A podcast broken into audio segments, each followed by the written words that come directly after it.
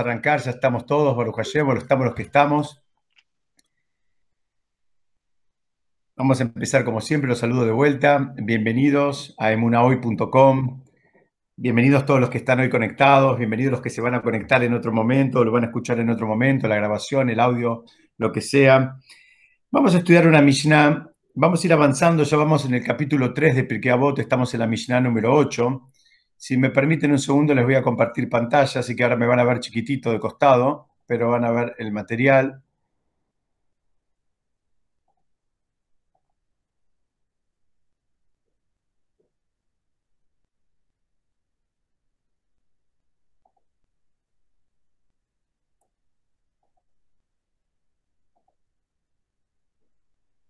Bueno, les decía que estábamos viendo hoy Estamos parados en el capítulo 3. Vamos a ver una Mishnah nueva, la Mishnah número 8, que los que mm, venimos estudiando, digamos, eh, jueves a jueves, vamos a enseguida detectar una concatenación de los temas.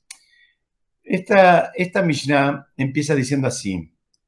Rabí Dostai bar Rabí Anai dijo en nombre de Rabí Meir. Quien quiera olvida algo de su estudio de Torah, las escrituras lo consideran como si fuera culpable de un pecado mortal. Pues fue dicho, mas ten cuidado y guarda tu alma escrupulosamente, no sea que olvides las cosas que tus ojos han visto. La Mishnah sigue y dice, podría pensarse que esto se aplica incluso si el tema fue demasiado difícil para él y por eso se lo olvidó, por lo que en las escrituras se agrega, no sea que ellas sean apartadas de tu corazón todos los días de tu vida. De modo que no es culpable de pecado mortal a menos que se siente ociosamente y lo aparte mediante la negligencia en el repaso de sus estudios. Esta es la Mishnah. No se asusten, yo sé que es un poco larga, pero la vamos a ir, eh, como siempre, tratando de ver parte por parte. Si quieren, hacemos un repaso de afuera, la Mishnah habla, la primera parte, eh, de la gravedad de aquella persona que olvida algo de lo que estudió, especialmente si estudió algo de Torah, y es tan grave que dice que las escrituras lo consideran como, digamos, culpable de un pecado mortal, o sea, de, que, que, recibe la pena de muerte. No, no, no es un chiste. Y después dice, más ten cuidado y guarda tu alma escrupulosamente, no sea que olvides las cosas que tus ojos han visto. Es interesante, dice, pero no dice cuáles son las cosas que tus ojos han visto. Dice, no sea que olvides lo que, lo, que tus ojos han visto. Y por último, hace una aclaración de que todo este esquema funciona en un principio para el caso en que, digamos, la persona deliberadamente se sienta, eh, digamos, se aparta ociosamente de, digamos, de todo lo que tiene que ver con estudiar Torah y, la aclaración dejaría fuera el caso de que alguien se olvida algo porque el tema le resulta difícil, le resulta complejo, en fin. Vamos a ver un poquitito de qué se trata. Hay, hay una pregunta clásica, ¿no? Acá, que es, eh, ¿el olvido es algo bueno o es algo malo? Con algunos de ustedes en alguna otra oportunidad ya, ya hemos visto esta pregunta que traen los comentaristas, esta pregunta clásica. En general, en relación a nuestra vida cotidiana, creo que todos vamos a coincidir en que no está bueno olvidarse las cosas. La verdad que no está bueno. Si tenés que ir a comprar cinco cosas y trajiste tres y te olvidaste dos, no está bueno. No está bueno por vos porque tenés que volver y ni te cuento si cuando, si cuando llegaste y te olvidaste las dos, la reacción que te puede esperar eh, en, tu casa, digamos, cuando supuestamente tenías una, una, orden tan simple que traer una pequeña listita de cosas y te olvidaste la mitad. Tampoco nos sentimos cómodos cuando nos olvidamos claves, nos olvidamos accesos, nombres, eh, fechas. No, insisto, creo que en general todos coincidimos que si pudiéramos tener más memoria en el día a día, digamos, la tendríamos. nos gustaría tener más memoria. Hay, hay una frase muy, muy, famosa de Groucho Marx que él decía que cuando él se encontraba con alguien y no se acordaba el nombre, él decía que él no solía olvidarse de ningún nombre, pero que en este caso en particular iba a ser una excepción, ¿no? Era, era, era una excepción a la regla. Eh, la realidad de las cosas es que en el, en el mundo, digamos, eh, material en el cual interactuamos, en general está bueno poder acordarse las cosas y tener memoria. Supuestamente nos, ayudaría a vivir un poco más este, relajados porque, bueno, las cosas las tenemos presentes. Eh, los jajamim explican, fíjense como una vez más nos, agregan una, una dosis de profundidad a un concepto aparentemente simple. Los jajamim dicen que el olvido es un gesed de Hashem, es un acto de bondad que hizo Hashem para con nosotros. ¿Qué significa? Que, explica los dice, si no tuviéramos esa capacidad de olvido, dice, sería casi imposible vivir. ¿En qué contexto? En, muy variados contextos, principales, ejes. Primero ante la partida de un ser querido. Y no es que uno se olvida, pero es como que su presencia termina quedando en alguna medida anestesiada, no tiene, no tiene un lugar tan, tan este, digamos, protagónico en nuestra vida. Nadie se olvida de un ser querido, aunque pasen 30 años, aunque pasen 50 años. Pero, digamos, esa, esa, que se entienda bien, ¿no? Esa cuotita de olvido es la que nos ayuda a seguir adelante. La segunda explicación, dicen nuestros jajamim, que el, olvido es algo bueno. Es algo bueno porque a veces nos ayuda a seguir adelante, a pesar de, los sufrimientos, a pesar del dolor, a pesar de malas experiencias que tuvimos, en cualquier contexto. Puede ser, dice, si no, la persona tal vez se queda anclado con, una discusión que tuvo en, en salita de cinco, y queda toda la vida angustiado por una reacción que tuvo un compañerito en salita de 5. Yo lo estoy haciendo a propósito como un chiste, pero no es ningún chiste. Todos conocemos gente que queda anclada en su relación con otra persona por algo que pasó hace 30 años que, y, digamos, eh, se supone que ya todos pasamos de grado en el medio y solemos, si no trabajamos nuestras midot, quedarnos anclados con esos conceptos. Y les decía que los jajamín dicen, Ah, eh, esta, capacidad de olvido hace que, tampoco te quedes anclado. Si, la vida en algún momento te presentó un desafío, te presentó una situación difícil o angustiante, esta capacidad de olvido es la que te ayuda a que, a que sigas adelante y a que te regeneres y a que te, te recicles. Entonces, vemos, vamos viendo distintos contextos y ejemplos donde el olvido es algo bueno. Pero vamos a ver en otros contextos donde también el olvido es algo bueno según nuestros sabios. Dicen, en un, en un contexto que tal vez no nos hubiésemos imaginado, dicen que, ¿saben cuándo es bueno el olvido? Dicen, cuando, por ejemplo, una persona va a rezar. Dice que hay, hay una medida de olvido que tiene que estar, digamos, eh, presente cuando uno va a rezar. Eh, es un olvido como un, un, nivel de desconexión de todas las cosas que nos preocupan y nos aquejan y es ahora venir y volcarle el corazón a Shem, pero digamos, que se entienda, tal vez estamos pidiendo por algo, pero es eh, eh, desconectar de la angustia, desconectarnos de los problemas, es como venir, venir y ahora la persona se conecta con Hashem y ahora está haciendo tefilá y punto. Todos los demás temas pendientes, lo que hay que lavar, lo que hay que comprar, lo que hay que cocinar, lo que hay que pagar, lo que hay que resolver, eso queda en otro contexto. Dice, la persona que puede abstraerse de esa manera y es una forma de olvido, aunque sea temporal, dice, también va a poder tener una conexión espiritual con Hashem más fuerte, porque bueno, ahora es, también es la capacidad de ser foco, que eso es tan importante hoy en día, donde en general solemos pensar que ser eh, multitasking, multitarea es algo bueno y se termina comprobando que la mayoría de las veces cuando hacemos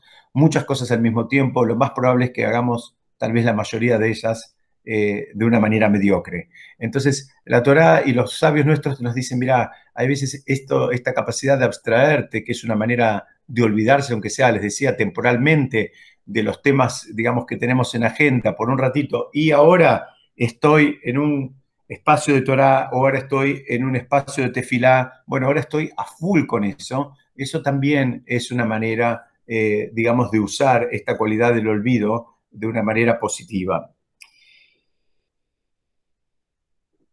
Y hay una, hay, una, arista más en este concepto del olvido que dice que mm, en el camino de Teshuvah de la persona, en el camino de retorno a un vínculo fuerte de la persona con Hashem, en el camino de, digamos, de, mm,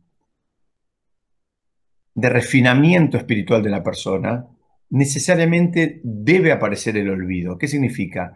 Porque en ese proceso hay veces hace falta que la persona desaprenda cosas. Y ustedes saben que es mucho más difícil eh, desaprender algo que aprender algo. ¿Qué significa desaprender en este contexto? Significa, bueno, hacíamos las cosas de una manera que no estaban bien de acuerdo a la visión de la Torah. Ahora aprendemos cuál es la manera correcta de hacerlas. Ahora tomamos una decisión madura, adulta, libre de toda influencia de hacer las cosas de esa manera. En alguna medida hay que activar el olvido y sacar todo eso, esas e, experiencias, todas esas rutinas, esos espacios, a veces inclusive esas eh, amistades que estaban en otro, en otro momento de nuestra vida. Entonces, dicen que en el camino de crecimiento espiritual, eh, definitivamente a veces eh, el olvido también tiene que activarse.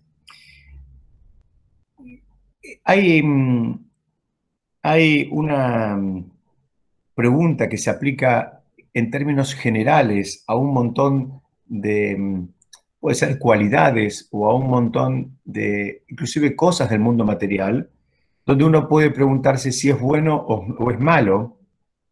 Y la respuesta eh, es bien judía, la respuesta. La respuesta es depende. ¿Por qué? Porque, porque, porque es verdad, depende, depende del uso que uno haga de ese recurso.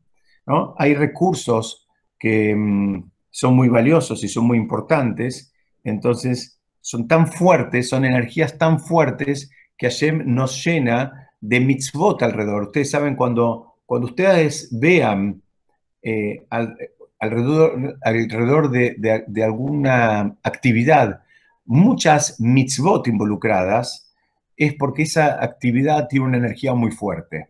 Por ejemplo, el uso del dinero, el dinero en sí mismo es una energía súper fuerte.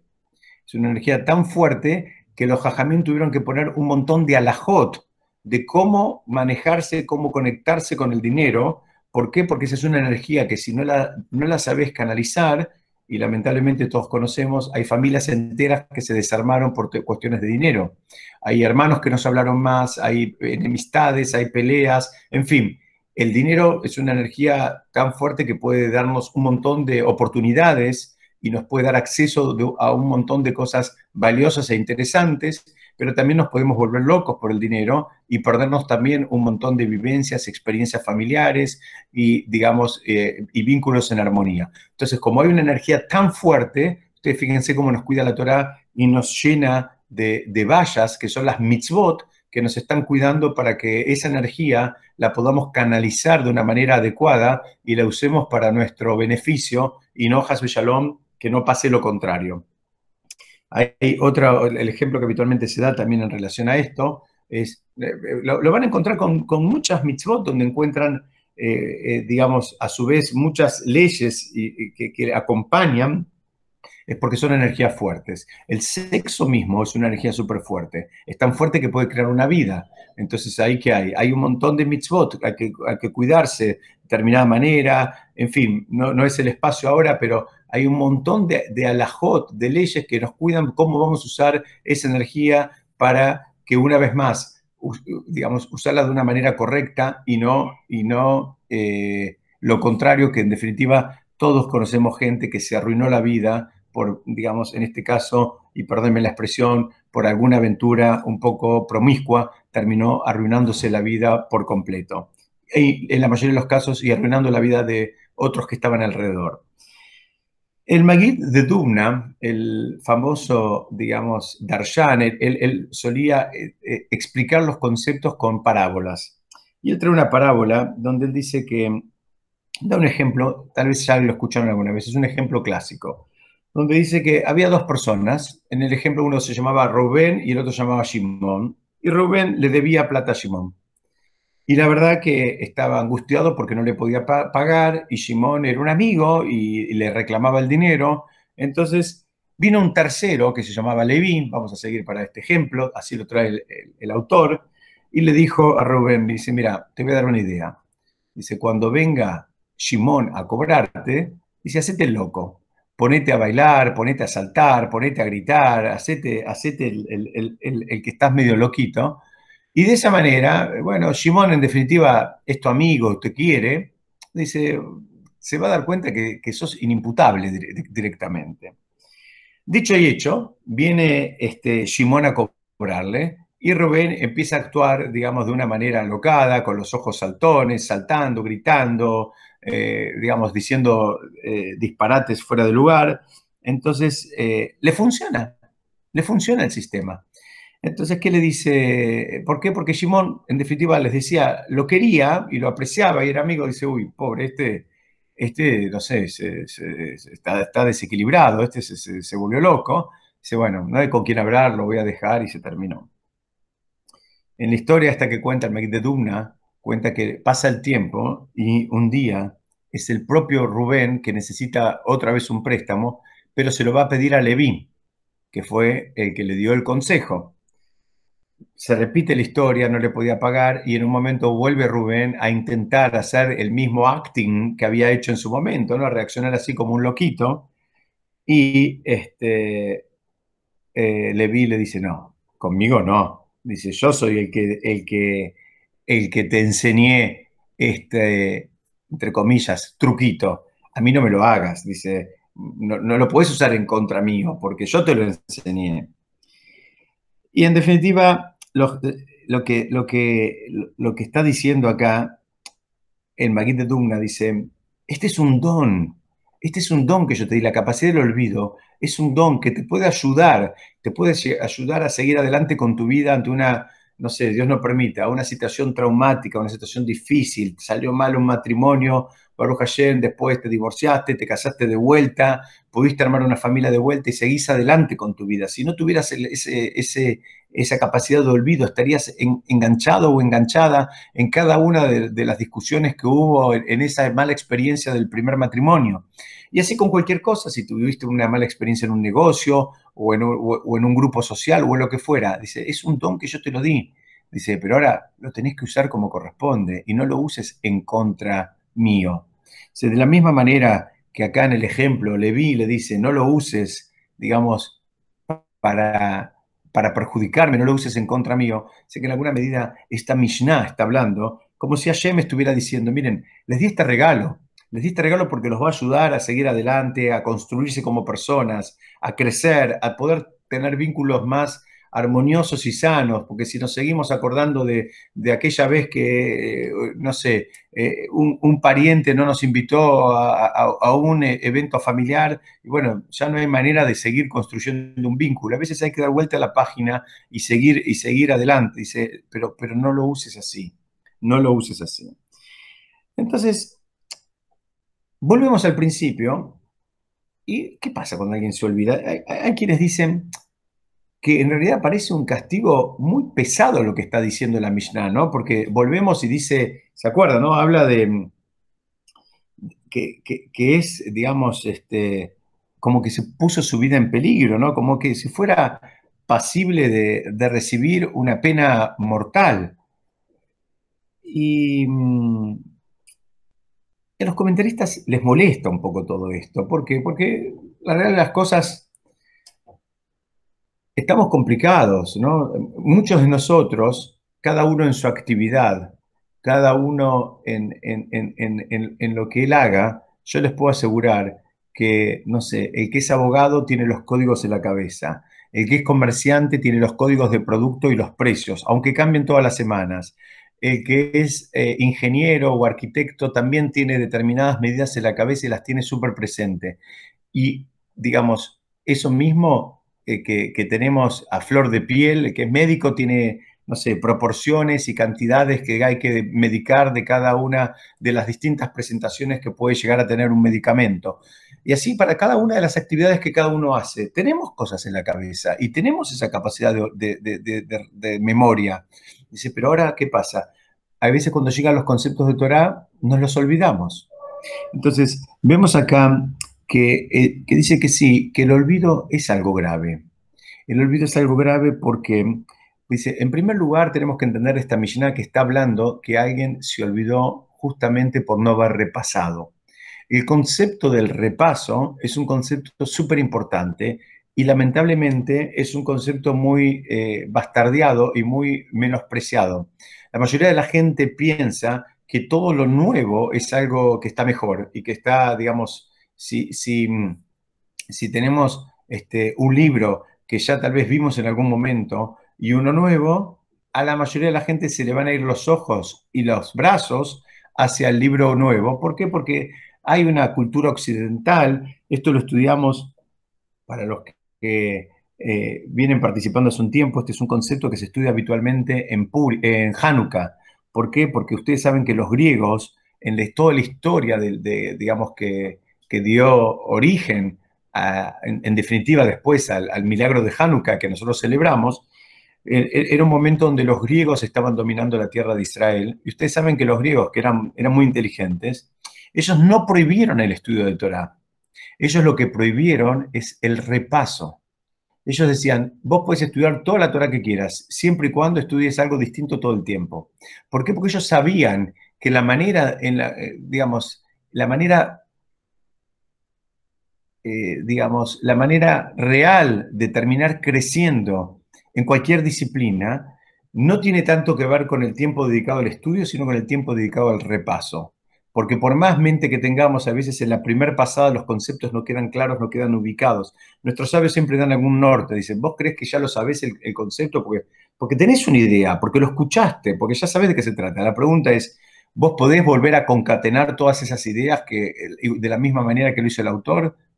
Y lo más probable es que no, por más que vos sabés el punto 1, el punto 6 y el, y el 9, pero los medios tenés, eh, los, eh, los que están en el medio tenés algunas lagunas bastante grandes. Entonces dice, bueno, dice los jajamim, si no lo podés volver a concatenar, en realidad es como que tenés una idea, pero no alcanza con eso. No alcanza con, con, eso. Dice, y otra manera de probar si uno realmente sabe un concepto, como para decir, bueno, ahora avanzo con otro libro nuevo, con, otra, con, otro tema nuevo, es simplemente ver si uno puede explicárselo a otro que no tiene idea de ese concepto, explicarse, eh, explicárselo desde cero. Si, vos podés explicarle a uno, digamos, que no domina esa disciplina, un tema desde la A a la Z, desde el principio hasta el nivel de complejidad en el cual vos estás parado, es porque realmente dominás el tema. En tanto y en cuanto no lo podés hacer, podés decir que tenés una idea de qué se trata, podés decir que sabés, digamos, dominás el, lenguaje, dominás un poquito la, terminología, pero no significa que vos realmente eh, tenés el concepto absolutamente claro. Y esto es lo que hicieron los griegos. Los griegos lo que hacían era, ¿saben qué? No, estudian, pero vayan cambiando de tema. Y en tanto y en cuanto estén cambiando de tema, nadie termina creciendo en nada, en ninguna disciplina. Nadie termina creciendo saltando de un tema a otro permanentemente. Eh, volvemos al concepto de foco del principio y una vez más está presente y va a estar presente en las próximas Mishnayot, la capacidad de poder concentrarse en lo que uno está haciendo. Esa capacidad que uno tiene de concentrarse en lo que uno está haciendo, en este caso estamos hablando de Torah, nos debería servir después para también usarla en otras disciplinas y nos, va, nos debería servir también para eh, hacer un manejo mucho más eficiente del tiempo. ¿Por qué? Porque en lugar de estar saltando un tema a otro, concentramos, ponemos prioridades, atacamos el problema, resolvemos y recién ahí pasamos al siguiente, al siguiente tema a tratar. Otra explicación que dan de por qué es tan grave esto de que se olvidó algo. Ahora uno puede decir, pobrecito, se lo olvidó tan grave, ahora es pasible de, digamos, se lo considera como el que hizo un pecado, digamos, que, merece la pena de muerte. Y hay, fíjense, hay otra manera de estudiar este concepto, la, misma Mishnah se la puede estudiar desde, desde otra, desde otra óptica. Ustedes, también es un concepto que ya vimos en otras oportunidades, pero volvemos a él porque es un concepto importante. Ustedes saben que la definición, de acuerdo a la Torá, de, lo que quién está vivo y quién está muerto, no se compara en absoluto con la definición de lo que se considera eh, la muerte clínica o la persona que está viva. Eh, para el caso clínico, que nadie sepa, pero ya lo conocemos, ¿no? Cuando, alguien se considera que está vivo y cuando alguien que, se considera que falleció. La visión de la Torah es una visión mucho más profunda. La, visión de la Torah considera vivo aquel que está conectado con la fuente de vida. Y la fuente de vida es Hashem y es la Torah. Entonces dice, si la persona ahora se olvida los conceptos de Torah, en alguna medida se está desconectando. Y si se está desconectando, ya lo dejamos de considerar que está vivo. dice, en alguna medida es como, eh, eh, es susceptible de, recibir, las escrituras lo consideran, digamos, pasible de un pecado, de, como haber, de haber cometido un pecado mortal. ¿Por qué? Pues se desconectó. No, no mató a nadie, ni nadie lo va a matar. Lo que está diciendo la Mishnah es que la persona en tanto y en cuanto se terminó desconectando espiritualmente, muy bien, sabemos qué es lo que viene después. Esa desconexión es la, digamos, la causa de una consecuencia que no es otra que la muerte. La muerte, pero puede ser que la persona viva muchos años después, pero de acuerdo a la visión de la Torá, a esa persona ya la consideramos muerta, aunque esté viva y aunque viva muchos años. Y esta, esta es, digamos, acá empezamos a entender un poquitito el, esquema de por qué la, la Mishnah, digamos, presenta esto aparentemente en términos tan graves. ¿Por qué? Porque la persona se fue desconectando, se fue muriendo de a poco. Aunque, como decimos siempre, aunque lo veamos que se va de vacaciones, aunque lo veamos que cambia el auto, aunque veamos que va a comer afuera, que hace una muy buena vida, la persona que está desconectada espiritualmente está muerta. Entonces, esto es lo que está diciendo la Mishnah. Dice, cuando vos te vas olvidando las cosas, y al final de la Mishnah clara, ya no habla que se olvidó porque se olvidó, sino porque habla primero porque no puso la fuerza en el repaso, segundo se olvidó porque él mismo se entregó al ocio, como diciendo le dejó de importar.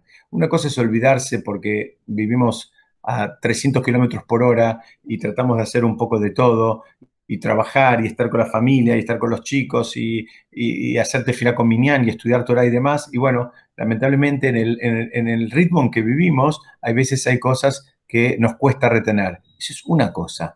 Y otra cosa es cuando deliberadamente ya no te importa si te acordás o no te acordás. ¿Se acuerdan que estudiamos que una de las formas de demostrar, digamos, el cariño por una mitzvah o, o lo que te importa una mitzvah era digamos, el, saber y el conocer los matices de esa mitzvah. El ejemplo que siempre damos, eh, la persona que le importa, por ejemplo, prender las velas de Shabbat, un ejemplo para las mujeres, bueno, una manera también extra de demostrar el cariño por esa mitzvah es saber todas las eh, variables que se pueden llegar a presentar y cómo resolverlas. Bueno, si, si la mujer tiene familia, está en un sanatorio y no puede prender velas de verdad, si se puede resolver con velas a pila, si está en un hotel donde no le dejan prender en la habitación, cómo se resuelve el caso, si se la apaga con el viento, si la tiene que volver a prender, no la tiene que volver a prender. Bueno, en fin, el conocer todas esas alajot y retenerlas y tenerlas presentes es una de las formas de, demostrar también el cariño por la mitzvah. Entonces, acá vemos que esa conexión o desconexión eh, una vez más, es, no es otra cosa que es eh, considerado de acuerdo a la Torá algo que, digamos, que eh, nos acerca o nos aleja de Hashem, en definitiva, nos conecta con la vida o con lo contrario. Entonces, vemos que acá esto no es un castigo, cuando habla de que, bueno, es un pecado mortal, no es un castigo. Lo que está anunciando la Mishnah es una consecuencia. Te está diciendo, mira, si pasa esto, necesariamente después va a terminar pasando lo otro. Y todos nosotros conocemos gente, y creo que cada uno puede, digamos, completar algunos casilleros con, con, personas que conocemos que primero se desconectaron de un lugar, después se desconectaron de otro, después se conectaron tercero, y después su vida se fue absolutamente por otro carril. Entonces, la Mishnah lo que te está diciendo es una te está diciendo, no es un castigo, es una relación causa-consecuencia. Por lo tanto, no lo veas como algo grave, porque volvemos a la pregunta del principio. Tan grave es que se olvidó una alajá, tan grave es que se olvidó. No, no, no va por ese lado el análisis. El análisis va por lo que acabamos de explicar. Vamos a avanzar un poquitito. Y la Mishnah en un momento dice, no sea cosa que te olvides las cosas que vieron tus ojos. ¿no? La advertencia es, cuidado, no te olvides lo que vieron tus ojos. Y no está hablando, dicen los comentaristas, de los milagros. Podríamos pensar, está hablando, bueno, como, en otros contextos habla, digamos, eh, con un tono similar, podríamos pensar que está hablando, bueno, de los milagros del desierto o de la revelación misma de la Torá, que, que, pareciera que la, la Mishnah está diciendo, mira, no te olvides de todos los milagros, esa revelación eh, majestuosa que hubo en, el, monte Sinaí.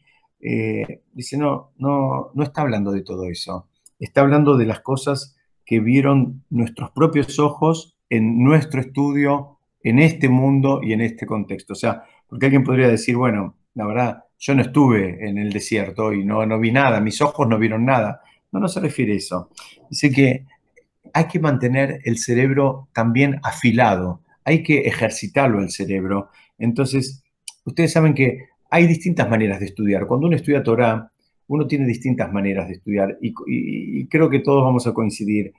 Hay formas de estudiar, eh, digamos, como para recordar también, cada uno en su experiencia, digamos, eh, académica, eh, habrá desarrollado de alguna manera. Alguno subraya, otro resalta, otro arma un resumen, otro lo dice en voz alta, en fin, hay distintas maneras que cada uno utilizó eh, en, digamos, en el campo que lo hubiese necesitado como para tratar de retener. Entonces dice acá, también hay maneras de estudiar Torah. Hay maneras de estudiar Torah también como para compartir. Entonces uno cuando estudia Torah eh, eh, con, esa actitud trata de, retener y trata de, por ejemplo, o tomar apuntes o seguir la línea, digamos, de, razonamiento para poder después contárselo, no sé, a los hijos o a algún compañero o, a alguien que no estuvo presente en, ese, en ese. Ese es un ejemplo. Hay otra manera también de, estudiar que es como para saber qué contestar.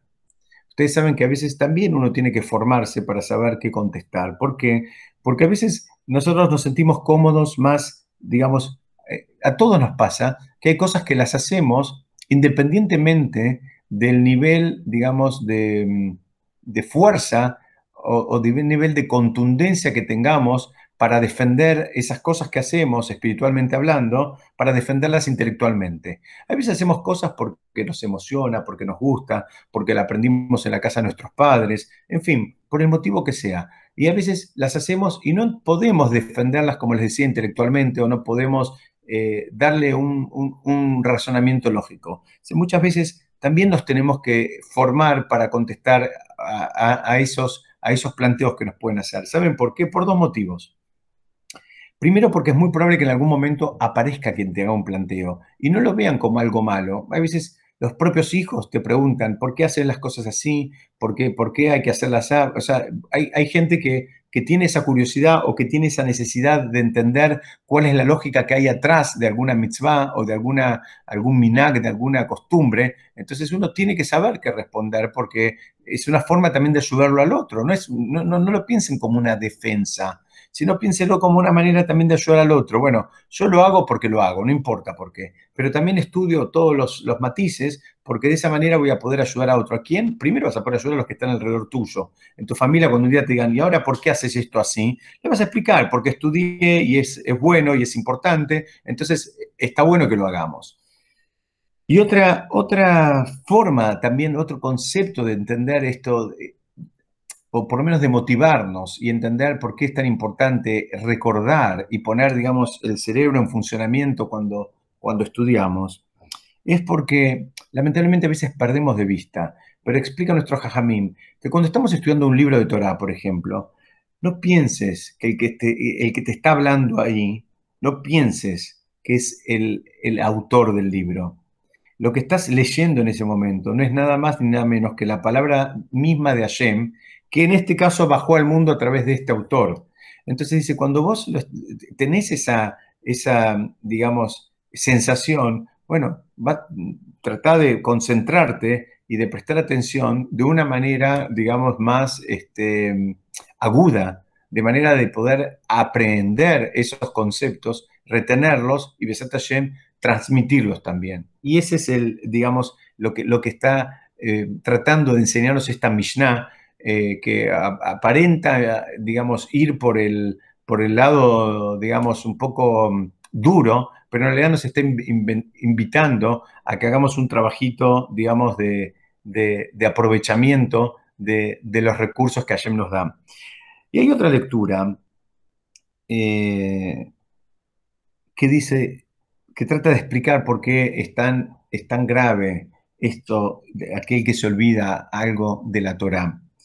¿Por qué dice? Porque se refiere a alguna persona, ustedes saben que todos eh, supuestamente tenemos el potencial de, en, algún momento en nuestros estudios eh, tener el mérito de bajar algún concepto novedoso. Tenemos, tenemos el potencial, todos, todos es todos, el, el, más principiante y el más avanzado. ¿Por qué? Porque dice que cada uno de nosotros tiene eh, solemos decir, betenje y que no betorateja, danos nuestra parte en tu Torah. Cada uno de nosotros tiene una porción de la Torah, cada una de nuestras neyamot, de nuestras almas, están conectadas con una porción de la Torah, y cada uno de nosotros por eso tiene, a partir de su estudio, el potencial y la fuerza de bajar esa, esa parte de la Torah de él. Ahora dice, ¿qué pasa? este concepto lo explica el Rebbe Lubavitch. Dice, ¿qué, ¿qué pasa? Dice, si esa persona tuvo el mérito de bajar un concepto, se lo termina olvidando, el daño causado es inmenso. ¿Por qué? Porque ese concepto lo podía bajar él y solo él. Y ahora él se lo olvidó. Entonces ahora empezamos a entender la responsabilidad que hay acá. No es que lo que yo estudio no tiene impacto en el otro. No es que lo que el otro estudia no tiene impacto en mí. Es algo que estudiamos ya y lo, vamos a repetir muchas veces. El Am Israel estamos todos conectados. Todas las Neyamot estamos todas conectadas. Si el estudio que yo hago está bien hecho, definitivamente debería tener un impacto inclusive en los vínculos que yo tengo con las demás personas. Ya me, corro del ámbito del estudio. Perdón. Entonces, acá entendemos una vez más la gravedad de, este, este, olvido. Este olvido que te, pasó a vos, ahora el REV está dando para el caso que una persona tuvo el mérito de bajar un concepto novedoso esto que vos te olvidaste no, te involucra a vos solo, involucra a todo a Israel. Entonces eh, el, impacto es grande. Entonces, ¿sabes qué? Hay una parte de la Torah que se fue con vos y está mal. Vamos a avanzar un poquitito y yo quería compartir con ustedes una, un análisis de una parte de la Mishnah que requiere que la estudiemos. En hebreo dice Rak y Shamer Leja porque trae un pasuk del libro de Barim, Ushmor meod, dice, más ten cuidado y guarda tu alma escrupulosamente, que lo guardes eh, meod, algo meod es algo que habla de, cantidad, de, digamos, en abundancia, pero en el sentido de que el cuidado sea un cuidado importante, un cuidado significativo.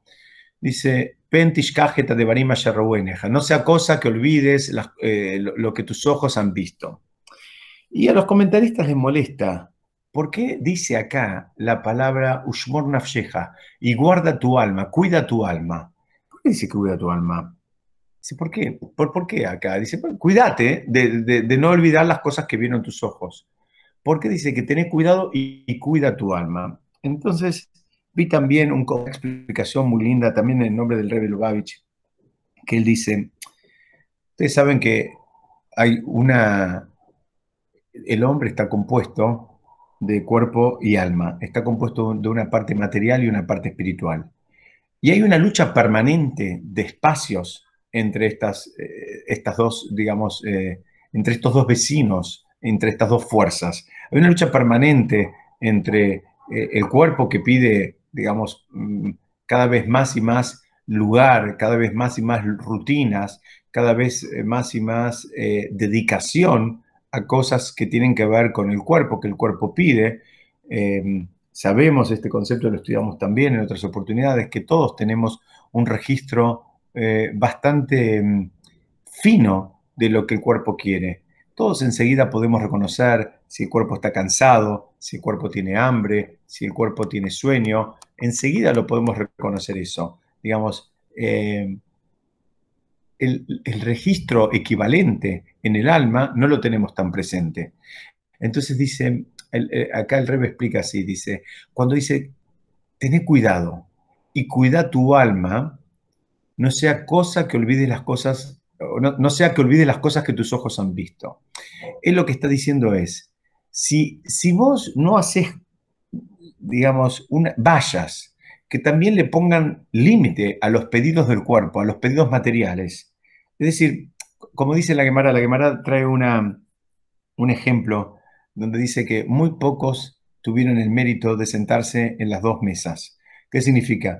Que la persona en algún punto tiene que saber que no existe, todos quisiéramos poder tener todo, ¿qué significa? Lo mejor del mundo material y lo mejor del mundo espiritual. Y ya estudiamos otras veces que no hay ningún problema con, eh, digamos, con tener una linda casa, un lindo auto, unas lindas vacaciones, no hay ningún problema con eso.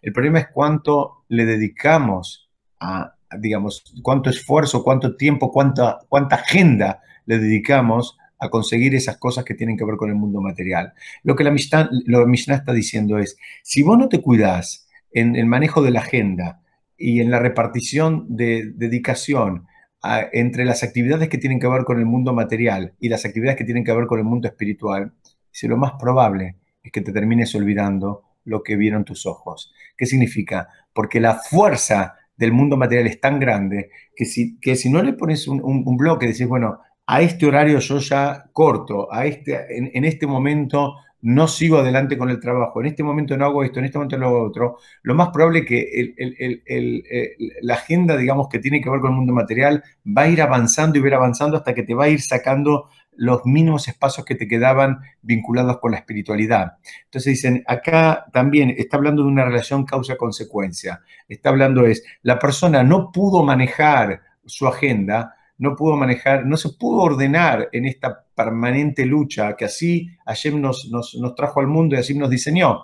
Nos diseñó que tengamos que interactuar en el mundo material, pero que también tengamos que crecer en el mundo espiritual. ¿Se acuerdan? Vimos la semana pasada con el ejemplo del árbol y, por qué el hombre es comparado con un árbol. Acá es lo mismo. Ese trabajo lo vamos a tener que hacer y nadie se lo puede sacar de encima. Nadie tiene a alguien que le venga a, resolver los problemas económicos y le pague las cuentas y los colegios de los chicos y las vacaciones. No sé, habrá tres personas en el mundo que tal vez tengan la suerte de que alguien se ocupa de todo eso. Aún así, en general, ni siquiera nos nos agrada del todo que, que sea así. En definitiva, queremos tener todo eso, pero, pero ganándonoslo, sin que nos lo regalen. Entonces, lo que te está diciendo la Mishnah es, mira, cuida tu alma. Si vos también cuidás los espacios que tienen que ver con la nutrición de tu alma, si vos también sos sensible a lo que tu alma necesita, no vas a terminar, no, no te va a terminar pasando todo, todo esto que está hablando acá, que la desconexión y que lo compara con la muerte o el olvido, etcétera, etcétera. Y, digamos, permítame avanzar un poquitito más. Fíjense, eh, volvemos al principio y ahora les voy a compartir con ustedes una, una eh, lectura distinta de, eh, del, del, primer versículo de esta Mishnah. En hebreo dice, dice, quien quiera olvida, la traducción es algo de su estudio, pero literalmente es, quien quiera olvida una cosa lo que está diciendo acá es quien quiera olvida una cosa. Entonces, eh, vamos a tratar de ver a qué se refiere acá. Hay una lectura mucho más profunda de esta Mishnah. Y lo que está diciendo acá es, Kol dice, todo aquel que olvida lo que tiene que ver con el uno. Lo que está acá es que se olvidó de Hashem. Entonces, estudia Torah, puede ser que estudie Torah también, pero lo estudia como si fuera historia del arte, como si fuera, eh, eh, no sé, filosofía, como si fuera cualquier otra disciplina. No le da el lugar ni la dimensión que, la Torah tiene en el sentido de entender todo lo que explicamos hace un ratito, de qué es la palabra de Hashem y que la idea es el refinamiento de la persona y el refinamiento de sus midot y terminar siendo una mejor persona. Lo estudia como para tener información, para conocer. Dice, bueno, acá está hablando del que se olvidó del uno dice, ese que se olvidó del uno, ese es pasible de ser, digamos, digamos, juzgado por un pecado mortal. ¿Por qué? Porque mira, hiciste todo esto, y lo más probable es que fuiste a un montón de shurim y leíste libros, y hiciste resúmenes y sabes un montón de cosas, pero lo hiciste con la aproximación errada, te equivocaste, no lo hiciste como correspondía. Esa, eh, esa es una, una manera de estudiar esta Mishnah también. Lo que está diciendo la Mishnah es que no le sirvió ni le va a servir lo que hizo porque esto no es lo mismo que otras disciplinas. Esto tiene que tener un impacto en la persona. Hay otras visiones de esto mismo porque vimos que si, esto, si este olvido eh, de lo estudiado no es por negligencia, se lo olvidó porque se lo olvidó. Ustedes saben, en el tratado, en el Talmud, trae en el, en el tratado Berajot, en la página 8a, eh, dice que hay que ser respetuosos, inclusive con un anciano que en algún momento fue un, un sabio de la Torá, y ahora se olvidó las cosas. Pobre hombre, ahora tal vez, dado a su edad avanzada, se empezó a olvidar conceptos. Y el Talmud trae y te dice, mira, aún con este que ya se olvidó, o sea, era, había sido eh, sabio, pero ahora no lo es, se olvidó las cosas, dice, también hay que darle, hay que darle cabo. Y saben el, ejemplo que trae el, Talmud, ¿de dónde aprende esto? Dice que en el, en el Arón Kodesh, en el Arón donde llevaban las tablas de la ley, eh, los diez mandamientos, eh, durante el, en, el Mishkan, durante la travesía en el desierto, dice, en ese Aarón estaban tanto las tablas rotas como las, las segundas tablas. Entonces dice, no pienses que si hubo en algún momento Torah y por algún motivo ahora se rompió, no pienses que eso es descartable. Nadie tiró esas tablas. Ahora las guardaron en el mismo lugar y tenía, el, digamos, eh, el mismo honor recibía que las segundas tablas que estaban enteras. Entonces de ahí aprende el Talmud, cómo es que hay que respetar y seguir honrando a una persona, aunque por algún motivo de salud que nunca veamos, ahora esa persona se olvidó parte o la mayoría de la Torah que tenía. Alguien podría pensar, bueno, cuando era un sabio lo respetaba, digamos, lo honraba como sabio. Ahora que no es sabio, lo puedo respetar como una persona mayor, pero si no, no, lo seguí respetando como persona mayor y como sabio, aunque ahora ya, digamos, él no pueda contestarte ni una pregunta porque se olvidó todo. ¿Por qué? Porque lo aprende de las, de las, em, de las mismas formas que estaban guardadas las tablas. Hay otra manera de estudiar esto cuando dice Dabar Ejad, se refiere, ustedes saben que los dos primeros eh, mandamientos, eh, así explica el, Midrash y también lo trae, se apoya el, Talmud, dice que fueron dichos en un solo enunciado. Los dos primeros mandamientos tienen que ver con que Hashem es el, digamos, el que creó el mundo, etcétera, etcétera. Entonces acá eh, lo que está diciendo, aunque el enunciado dice que es el que te sacó de Mitzrayim, pero digamos, reconocerlo a Hashem como, como, como rey del mundo y como, como creador del mundo, Dice, lo que está hablando acá es que la persona, independientemente si estudió o no estudió, una vez más, se olvidó de quién es Hashem, qué es lo que hizo Hashem y qué es lo que está haciendo Hashem en este momento. Otro, otra explicación, dice, ¿qué es lo que se olvidó acá? Ustedes saben que el Zohar trae, dice, en, arameo se dice, Kuchaber hijo, eh, Torah de Israel Hadu. Dice, quiere decir que eh, Dios, Hashem, la Torah y el pueblo de Israel son uno. ¿Qué significa? Que, están absolutamente unidos y son indivisibles. Dice acá, otra manera de estudiar esta Mishnah es, dice, el que se olvidó que la Torá, que Hashem y que el pueblo de Israel es uno, dice, es pasible de la pena de muerte. ¿Qué significa? No pienses que vos podés ser una persona, digamos, erudita en Torá y, como decimos siempre, llevarte a las patadas con el compañero. ¿Por qué? Porque de vuelta, Hashem, la Torá y el pueblo de Israel son uno. Entonces, cuando vos te estás llevando las patadas con un compañero, cuando vos lo haces sufrir, cuando vos lo lastimás, en, definitiva, no pienses que es con él solo. Estás, estás en alguna medida eh, dañando todo el sistema. Por último, eh, la Torá, sin incluir a Shem, puede, puede ser destructiva, puede ser mercantilista, puede ser dos más dos son cuatro. Hay, yo me acuerdo hace muchos años, en un momento iba a ir a un curso de Torá entonces una persona que sabía mucho me dijo, la, manera que me preguntó, y quiero que no se me malinterprete, pero la manera que me preguntó fue sencillamente si el lugar donde yo iba a ir a estudiar me cobraban por, por, por enseñarme o no. Y no hay ningún problema con aquellos que, digamos, siendo esta su única fuente de ingresos, necesitan cobrar. Pero hay que encontrar la fina, el límite bien finito, ¿no? Porque en definitiva estamos trabajando con el Yamot y cuando empezamos a involucrar el dinero, a veces se terminan mezclando las cosas, y es lo que está diciendo acá. Dice, cuidado, dice, el que se olvidó, se olvidó de todo esto que estamos hablando, entonces ya ahora ya ni, siquiera son compañeros de estudio o alumnos, terminan siendo más que nada eh, clientes, y es una manera más de facturar por, por, cursos y por actividades y por esto y por lo otro, que en definitiva hay que tener mucho cuidado y hay que tener, digamos, eh, el aplomo y ver cómo uno se aproxima a esos lugares donde en definitiva hacen de la Torah un comercio. El Talmud mismo trae que la, la, el punto más elevado al cual uno debe aspirar es ser como Moshe. Y dice, y, dice Moshe no pagó por estudiar Torah y tampoco cobró por enseñar Torah. Si la persona, si Baruch Hashem tiene eh, otras fuentes de ingresos, eh, digamos, la recomendación que da el Talmud es que se cuide y actúe de la misma manera que lo hizo Moshe y trate de evitar involucrar el dinero en algo tan sagrado como el estudio de Torah. Y por último, hay quien dice, no quien dice, el Talmud, en el Tratado Baba Mitzvah, en la página 85b, dice que el templo eh, se destruyó, entre otros motivos, porque no hacían una bendición antes de estudiar Torah. Ustedes saben que antes de estudiar Torah y después de estudiar, de estudiar Torah se acostumbra a, decir una bendición eh, pidiendo de que uno, digamos, no, llegue a equivocarse y no llegue a, hacer tropezar a los compañeros o que, que, que nadie se termine burlando. En fin, estamos buscando que el espacio de Torah sea un espacio que siga siendo sagrado, cuidado y libre de todo tipo de, de tropiezos, como les decía. Entonces preguntan, dice, ¿tan grave es? Eh, dice que el templo se destruyó porque no decían esa bendición.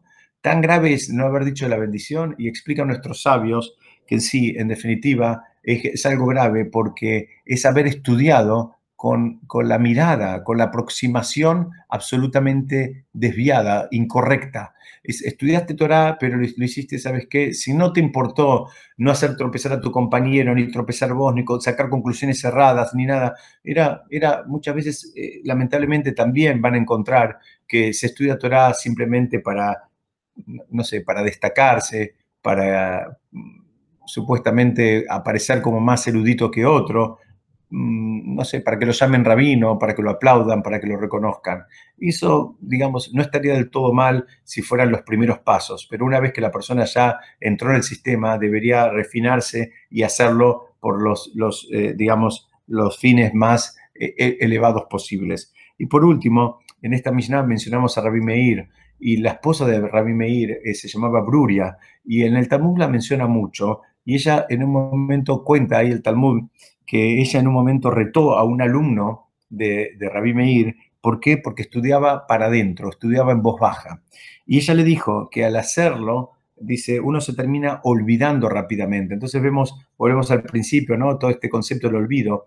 Y dicen que cuando uno saca las palabras de la boca, las dice en voz alta, eh, a mí personalmente les puedo asegurar, me cuesta un montón porque a, veces me concentro más cuando lo, pienso, eh, digamos, eh, o lo leo, o le estoy leyendo un libro o algo, me concentro más cuando lo digo o lo leo eh, sin, sin sacar palabras de, de mi boca pero, pero el Talmud termina diciendo que cuando uno lo saca las palabras de la boca, también involucra al oído en este proceso de aprendizaje. Entonces es un, es, un, es un aprendizaje todavía más, más completo, más sistémico, y esa es la recomendación que hace el Talmud, que cuando, digamos, para, para terminar con una recomendación, para evitar todo esto, el problema del olvido, que vimos las distintas matices que tiene, es que cuando estudiemos, cuando estudiemos no lo hagamos leyendo, aunque parezca a veces hay que cuidarse ahora durante la cuarentena de no molestar a nadie, pero bueno, que por lo menos, aunque sea imperceptible para el otro, pero escuchándolo a uno, poder escuchar nuestras propias palabras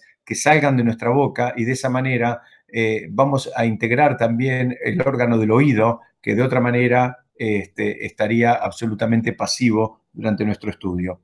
Bueno, hasta acá es lo que yo quería presentarles. Si quieren voy a, voy a abrir un minutito por si alguien quiere hacer alguna, alguna pregunta, algún comentario. Diego, ¿podés poner la misión de vuelta escrita? Sí, cómo no. Un minutito. La leemos de vuelta. Rabí Dostai Bar Rabí Anay dijo en nombre de Rabí Meir, quien quiera olvida algo de su estudio de Torah, las escrituras lo consideran como si fuera culpable de un pecado mortal, pues fue dicho, mas ten cuidado y guarda tu alma escrupulosamente, no sea que olvides las cosas que tus ojos han visto. Podría pensarse que esto se aplica incluso si el tema fue demasiado difícil para él y por eso se olvidó, por lo que en las escrituras se agrega, no sea que ellas te sean apartadas de tu corazón todos los días de tu vida, de modo que no es culpable de pecado mortal a menos que se siente ociosamente y lo aparte. Se refiere mediante la negligencia en el repaso de sus estudios. Es decir, la buena noticia es que si uno se olvida, pero digamos, hizo el esfuerzo y trató de retener, tomó apuntes, repasó, bueno, ahí no es tan grave. El problema es cuando eh, en definitiva no le importó. Bueno, yo te quería preguntar, porque vos siempre decís que los ojos, la vista, no es una cosa que uno tiene que acordarse, que mm, no es un buen regulador, digamos, lo que uno ve, mm. la mirada, el ojo. ¿Me escuchás? Sí, sí, sí, te escucho, te escucho. Y ahí dice, no te olvides de lo que habéis visto. Sí. Algo así, porque no lo tienen. ¿A qué se refiere ahí? porque siempre nos enseñás que la vista no es algo muy confiable. Muy bien, en realidad está bien todo lo que decís, o sea, la vista es un, digamos, un sentido que si no lo refinamos, la información que nos da no nos sirve mucho. Pero acá lo que está diciendo es que el, cuidado que hay que tener es este, con lo que sí viste se refiere, los comentaristas la mayoría dicen, se refiere a lo que sí estudiaste, a lo que estudiaste, a lo que sí viste desde el punto de vista de estudio, bueno, no sea causa que te lo termines olvidando. A eso, a eso se refiere. En este caso, la mayoría de lo que encontré de los comentaristas caminaba por ese lado. Está bien. Y después te quería preguntar, porque siempre nos contás al principio de la Mishnah de, algo de la vida del que escribió. Ah, es verdad. Y hoy no dijiste nada. Hoy no, porque eh, no, entré por otro lado. Tenía miedo que no me alcance el tiempo y entré por otro lado, pero te la debo para la semana que viene. Bueno, bueno. Porque es lindo saber quién lo escribió. Absolutamente. Pero hoy, no sé, caminé por otro, por, otro camino. Bueno, no hay problema. Muchas gracias. Igual estuvo hermosa la clase. Baruja Una, una cuestión técnica nada más les quiero decir si Dios quiere, a partir del jueves que viene, vamos a estudiar a la misma hora, pero vamos a cambiar de plataforma. En lugar de por esta plataforma, vamos a hacer el shiur por Zoom. Eh, me pidieron de, otro lugar que también se suma en este shiur, entonces que lo hagamos por Zoom. Así que aquel que no tenga, la mayoría yo creo que ya hubieron tantas actividades por Zoom que la mayoría ya lo tiene descargado en los celulares o en las computadoras. El que no y necesita ayuda, hablemos en la semana, así lo organizamos para para que, para que el jueves que viene no va a ser en esta. Yo voy a mandar el link, voy a mandar todo, pero ya vayan sabiendo que nos vamos a mudar a la otra plataforma, ¿ok? Bueno, muchas gracias, Diego. Gracias a todos por conectarse. Shabbat Shalom. Shabbat Shalom, que estén muy bien. Muy lindo verlos a todos.